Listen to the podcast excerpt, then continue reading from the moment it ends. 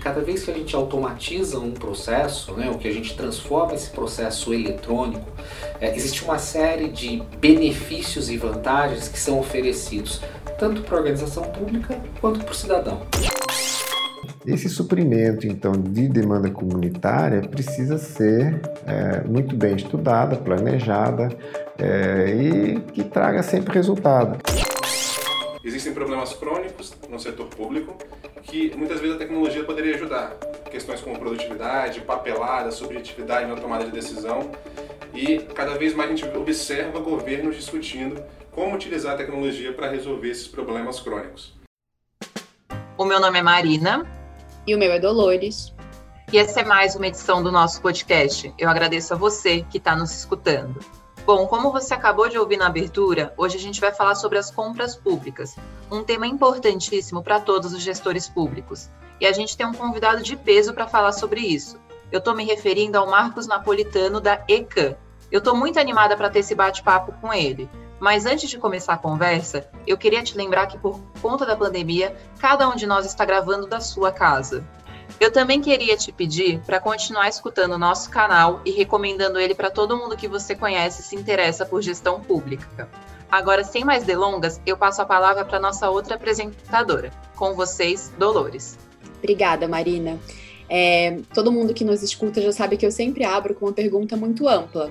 Então, eu queria saber, você, Marcos, como um profissional que trabalha com soluções estratégicas de compras e logística, com certeza deve acompanhar muito de perto o trabalho da gestão pública. E eu queria saber, na sua opinião, nesses anos todos de experiência, qual opinião você tem sobre o processo de compras públicas no Brasil? Ele é racional, ele é efetivo? Como que ele tem se desenvolvido? Bem-vindo.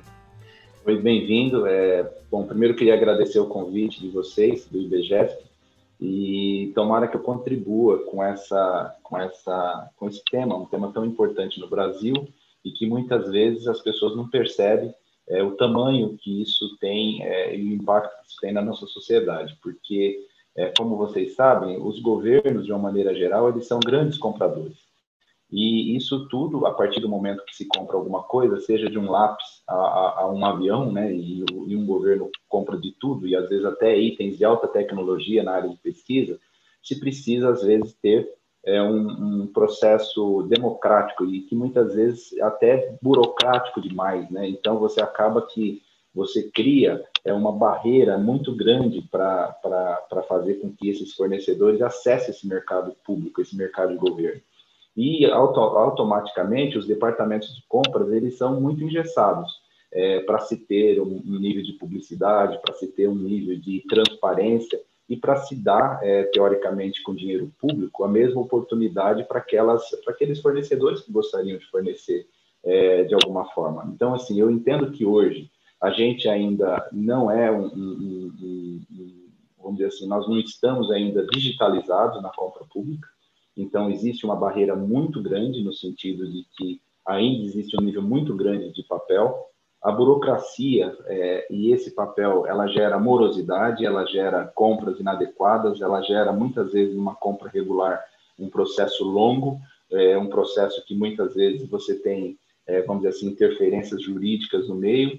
Então, assim, a gente precisa caminhar muito, a gente precisa tirar desse, desse, desse modelo de papel para ir para o modelo digital e a gente entende que para você ter esse modelo digital, você precisa ter um nível de aprovação do sem papel de maneira adequada. E que a gente não chegou ainda nesse nível dessas aprovações com relação a, a, ao ECPF, a, a, assinatura digital. Então, eu, eu, entendo que hoje os departamentos de compra sofrem muito é, para se, é, no final do dia, dar e comprar aquilo que aquele órgão precisa, para, às vezes, para custear, por exemplo, é, uma cirurgia, às vezes uma escola com, com relação à, manutenção de uma escola, a, manutenção de uma, de uma rede de, de, de saneamento, às vezes na rua. Então, ou seja, a gente está num processo muito burocrático e está moroso essa transformação digital na, na, na área pública. Muito interessante isso que você traz, Marcos, e também muito preocupante, porque o IBGESP ele tem especial preocupação com a qualidade de vida do servidor público.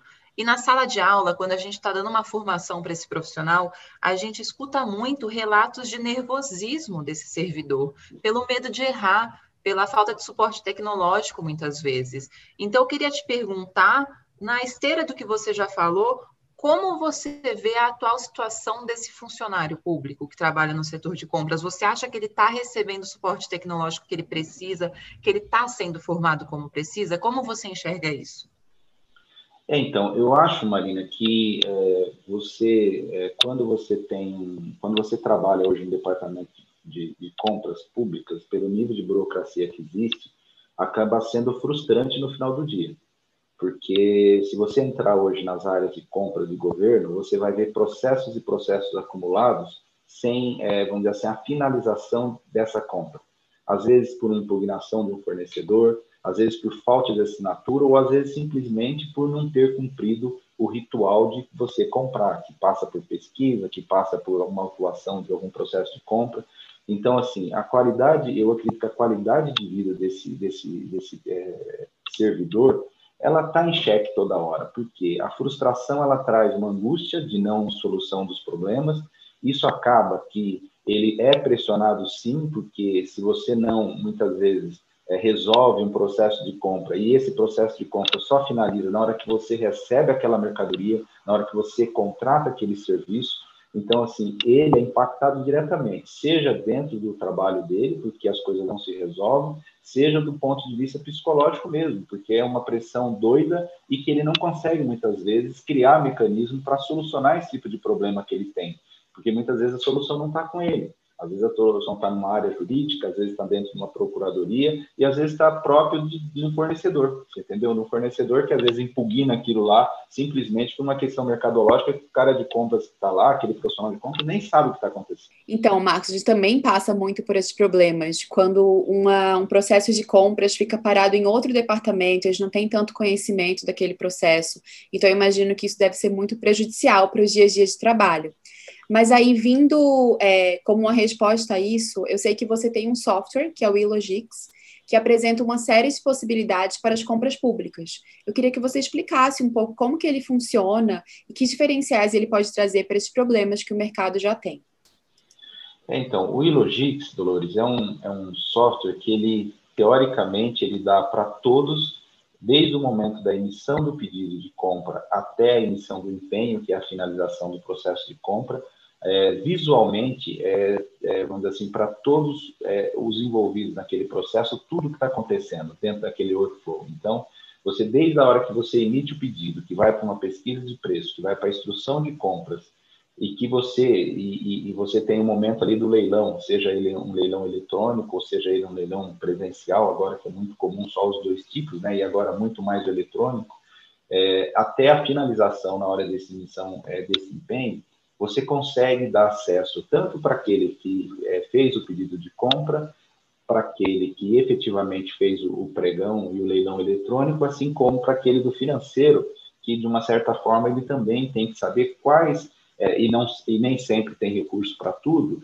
quais aqueles processos que ele vai ter que, teoricamente, empenhar para que se dê aquele processo de você comprar aquilo que efetivamente se precisa dentro de uma instituição, dentro do hospital, dentro da escola ou, ou, ou em outro órgão público qualquer. Então, o Ilogix, ele nasceu para dar visibilidade e, teoricamente, tirar essa questão do papel. Então, hoje o Ilogix ele é um software que ele, ele faz todo esse trâmite, todo esse processo da compra absolutamente eletrônico. Então, isso faz com que aquele problema de você mandar processo para lá, processo para cá, é, se acabe, sempre se acabe.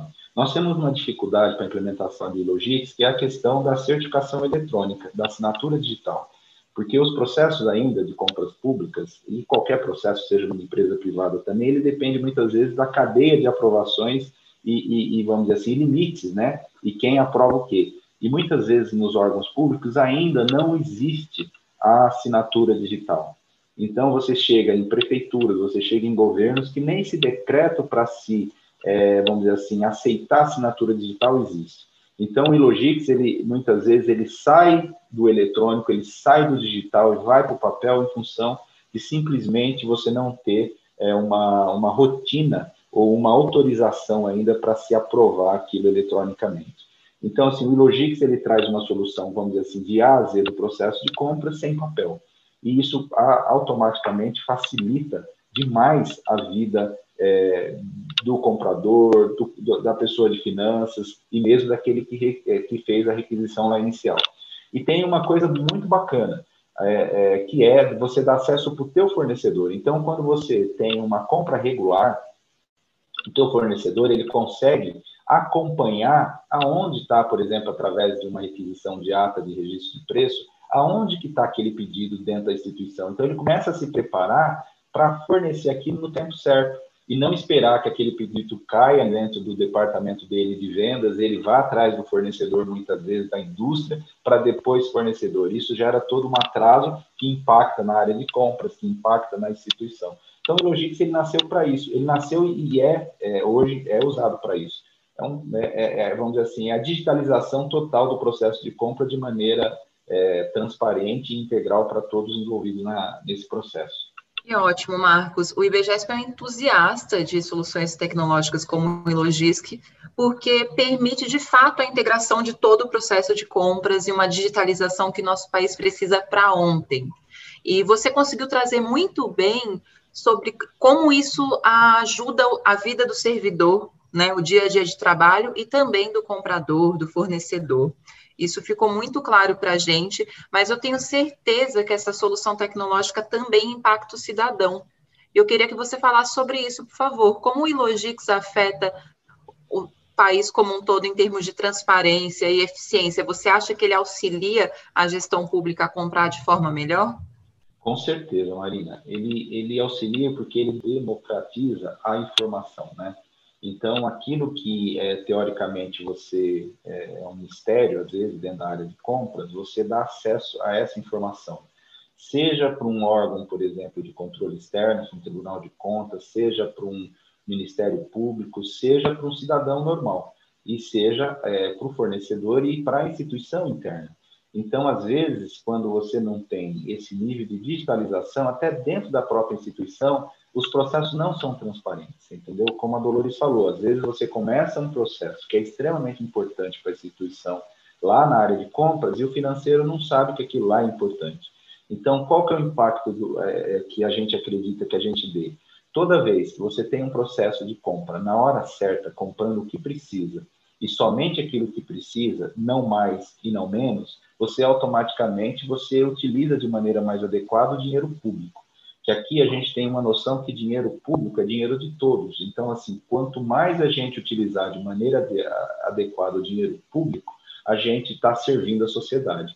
Então, o Ilogix ele impacta diretamente na utilização desse dinheiro e na manutenção desses órgãos, é, vamos dizer assim, seja na área de compras e serviço ou na área de algum contrato. Quanto melhor você compra, quanto mais você usa, quanto melhor você usa o dinheiro da sociedade. E, eu acho que o impacto nosso maior é ajudar é, quem nos contrata ou quem coloca o Ilogix dentro de suas instituições a utilizar de maneira mais adequada o recurso público. E isso é bacana, porque aí é, certamente vai sobrar mais dinheiro. Todos os nossos clientes, eles, é, depois de um tempo, se retornam muita coisa de orçamento para a área de finanças, porque simplesmente não é utilizado quando você compra de maneira mais adequada.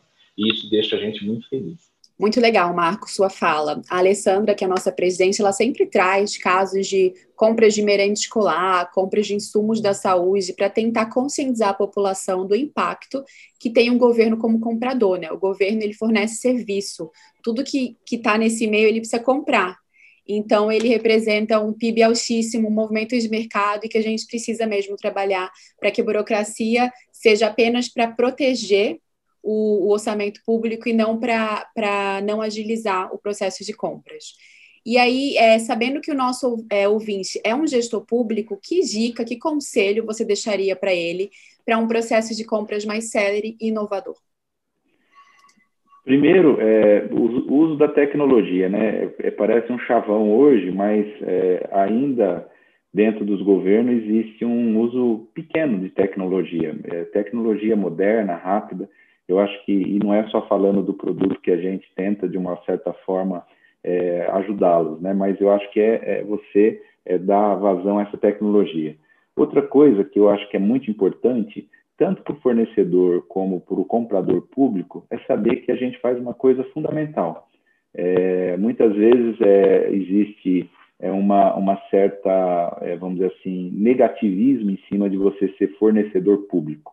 É, ser fornecedor público, é, para mim, me dá orgulho quando você fornece coisas para o setor público e que sejam os, os, é, pelo preço justo, dentro de uma maneira que vai trazer melhoria.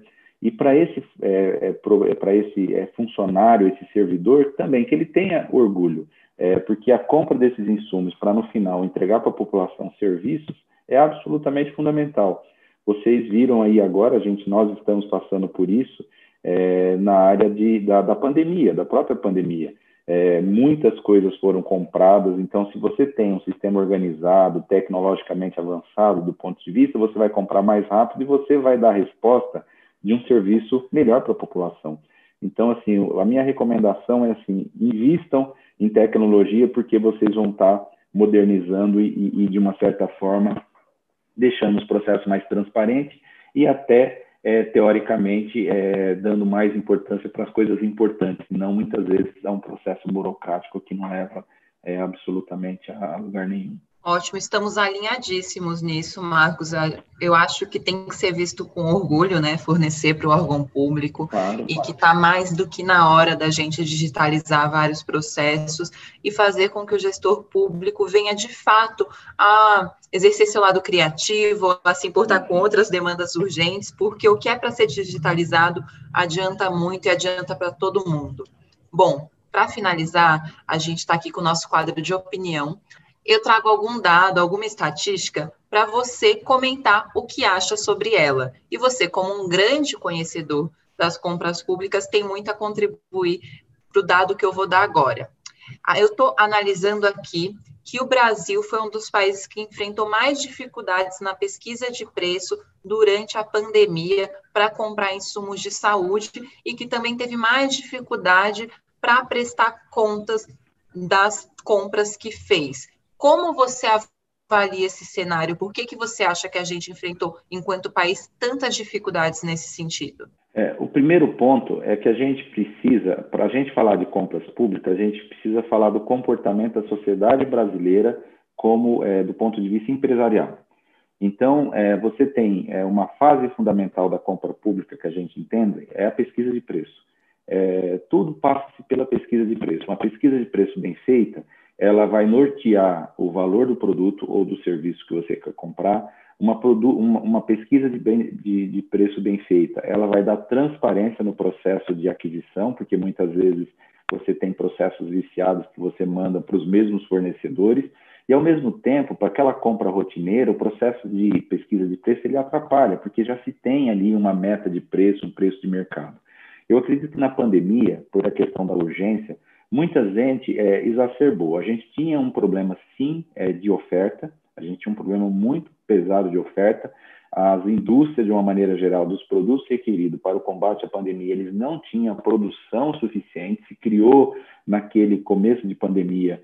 Agora, eu acredito que a gente está sofrendo a consequência dessa, dessa, dessa total paralisação de planejamento, é, do ponto de vista de, de produção, mas é, naquele momento se buscou todo mundo ao mesmo tempo alguns produtos.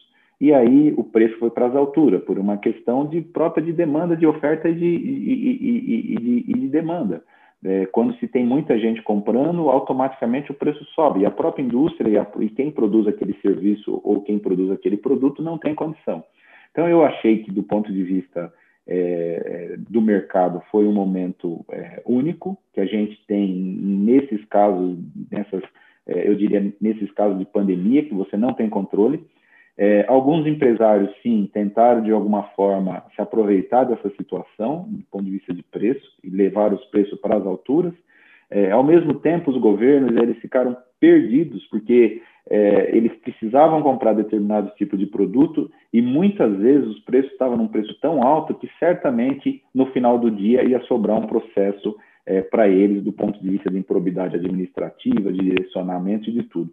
Foi um momento muito confuso, onde a gente que era, vamos dizer, que está no meio disso tudo, a gente não sabia muito bem para que lado correr. É, mas eu acho que essa informação é, de formação de preço naquele momento, ela sim teve um, um fator importante de balizamento mas se, se perdeu um pouco esse balizamento, eu, eu diria para vocês, na pandemia, tanto do ponto de vista de preço, como do ponto de vista de qualidade também, né? Porque tinha um monte de gente querendo vender um monte de porcaria a preços de, sabe, vendendo um, vamos dizer assim, um, um Fusquinha velho de 1970 e comprando um preço de Ferrari, entendeu? Então teve esse tipo de confusão, mas achei que de uma certa forma alguns órgãos se saíram muito bem. Agora outros, é, por não ter essa esse profissionalismo, eu diria, para você dentro da gestão pública, é, eles saíram muito mal. Com, um, compraram produtos que não receberam, compraram produtos inadequados, por N, N motivos.